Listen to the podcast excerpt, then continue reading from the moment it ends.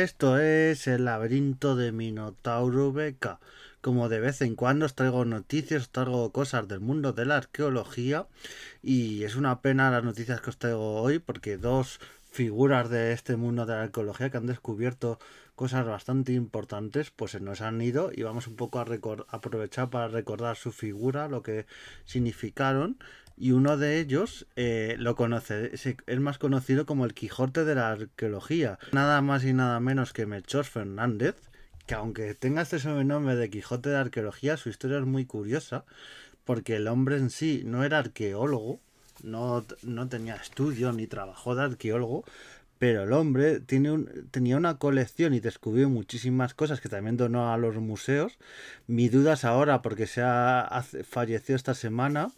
y se ha hecho público y no se sabe todavía qué va a pasar con porque él donó muchas cosas a los museos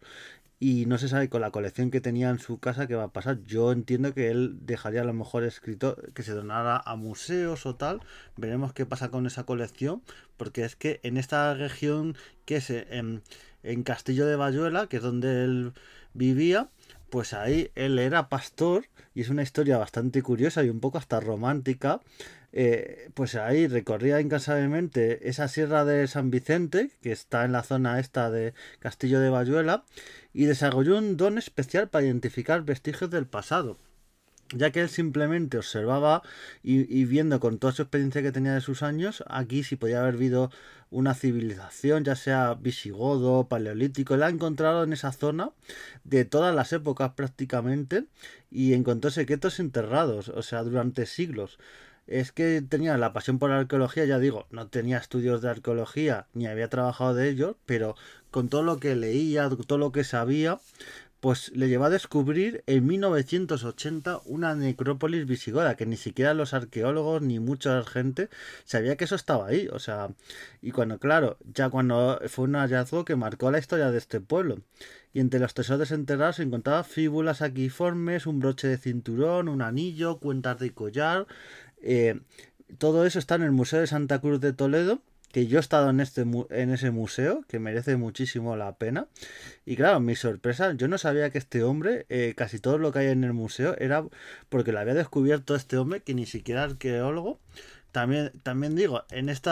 caso hay muy buena voluntad, él lo cedía a museos, tiene lo que se puede, también te digo, porque en casos de patrimonio hay cosas que tú no te puedes quedar, pero en casos de, en algunos casos sí, lo que podía, lo tenía él como colección particular pero él no lo hacía para lucro. Otros arqueólogos que, que no son arqueólogos eh, como este hombre que no lo era,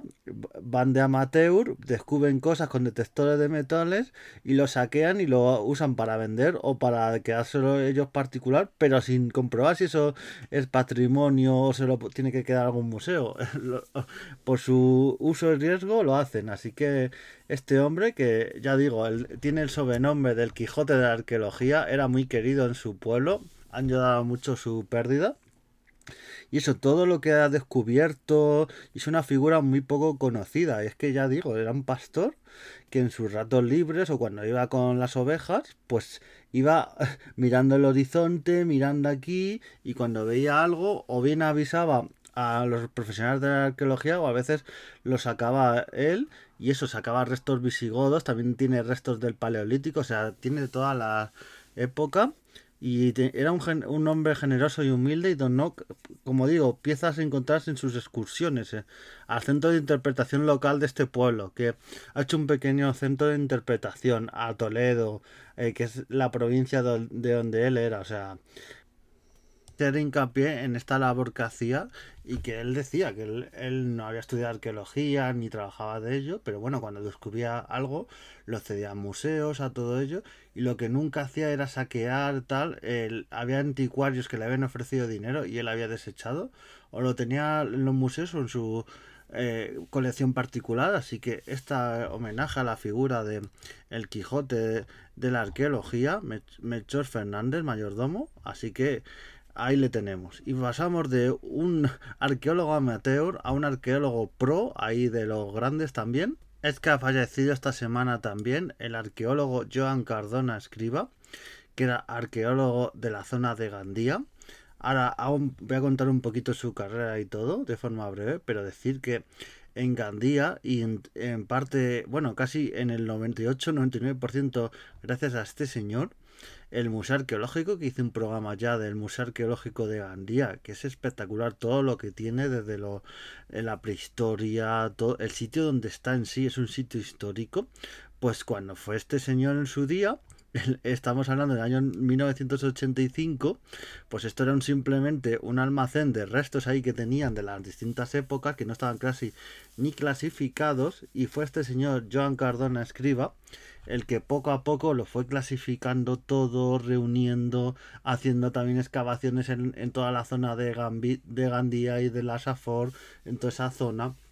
y gracias a él pues tenemos en la actualidad este museo arqueológico de Gandía que merece muchísimo la pena. Son varias plantas totalmente accesible tiene ascensores está eh, con todo con, con descripciones de las piezas ya digo desde época prehistórica a, a la época árabe está todo y gracias a este señor que se le ocurrió muchísimo y la entrada os recomiendo que vayáis porque mejor homenaje para recordar a, este señor pues ir al museo que él sacó adelante que nadie en esto es lo que pasa en muchos municipios en Gandía lo tenían todo almacenado eh,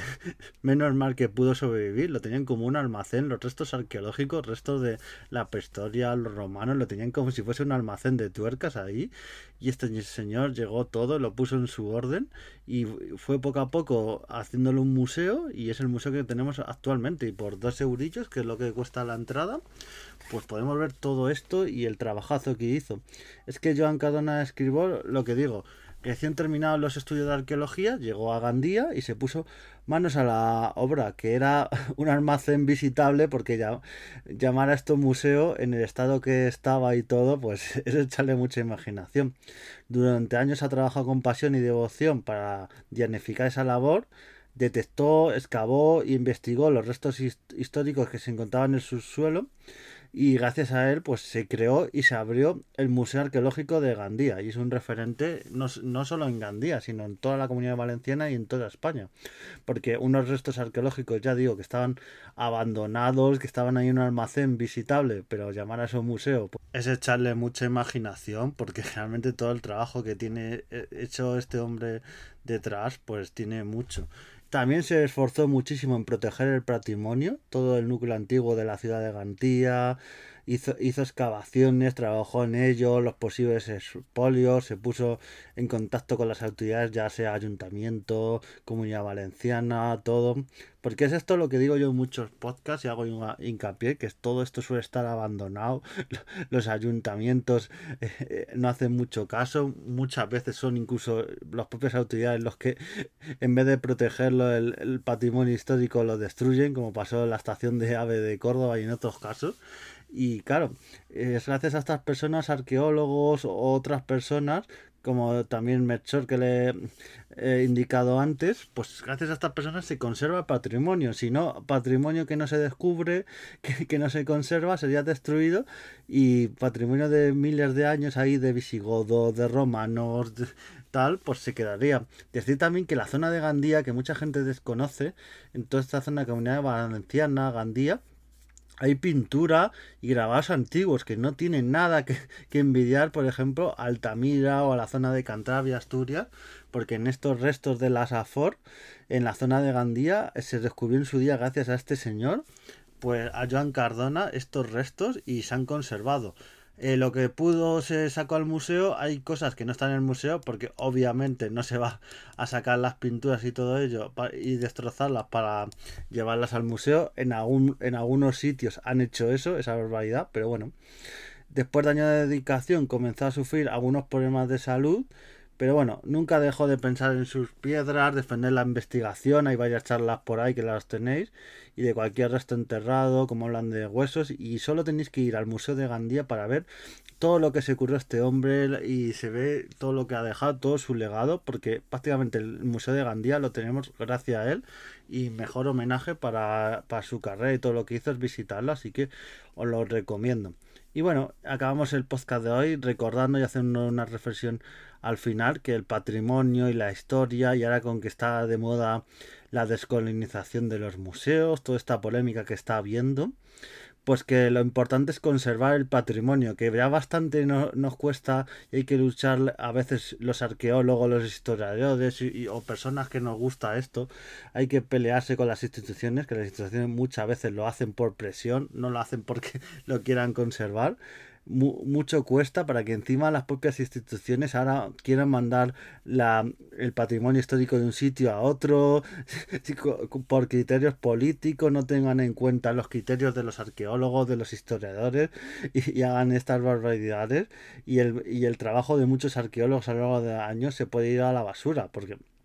hay, eh, por ejemplo, hay arte íbero que se quiere trasladar, la dama de Baza, y, y, se ha dicho que eso está muy mal estado, la dama de Elche,